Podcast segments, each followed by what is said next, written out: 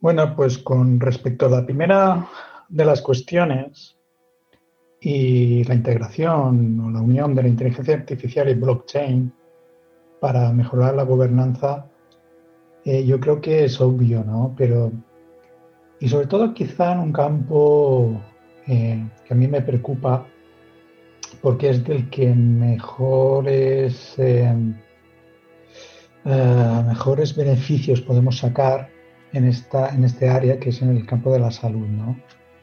Entonces, en el área de la salud eh, hay una batalla, evidentemente, entre privacidad y beneficios que podemos tener por disponer de, datos y, y, que se disponga de nuestros datos. Y entonces aquí blockchain puede eh, darnos este plus de privacidad. ¿no?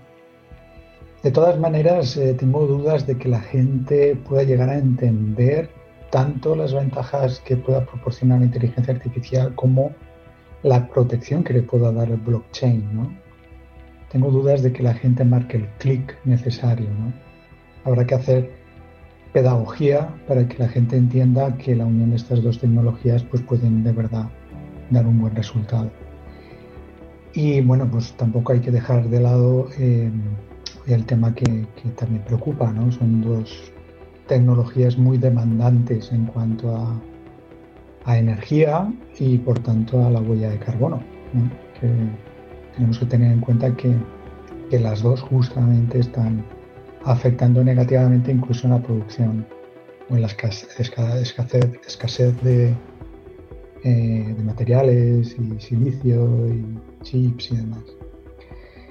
Y luego, pues, eh, bueno, el tema de, la superinteligencia y, y, si nos vamos hacia una nueva era más libre, más consciente, pues me preocupa un poco que, eh, o sea, como investigador en IA, pues evidentemente veo eh, las ventajas quizá mejor que nadie, pero nunca hemos de olvidar que que todo esto funciona si los datos son, adecuados.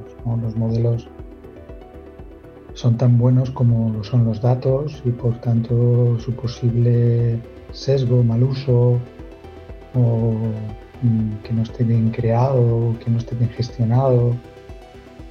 hay muchas cosas que los que desarrollamos ya podemos hacer, pero hay muchas cosas que dependen únicamente y exclusivamente de los datos. Y me preocupa ver cómo el 70%, según he leído, de directivos confían plenamente en la, en la IA. Me parece, me parece un poco, un poco preocupante sin, una validación.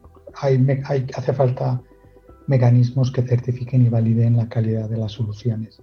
Y en ese caso sí que podremos, digamos, eh, confiar un poco más en esta autogobernanza o que determinadas decisiones se puedan tomar importantes por medio de la IA, incluso llegar al punto en el que no tengan ni que ni ser supervisadas.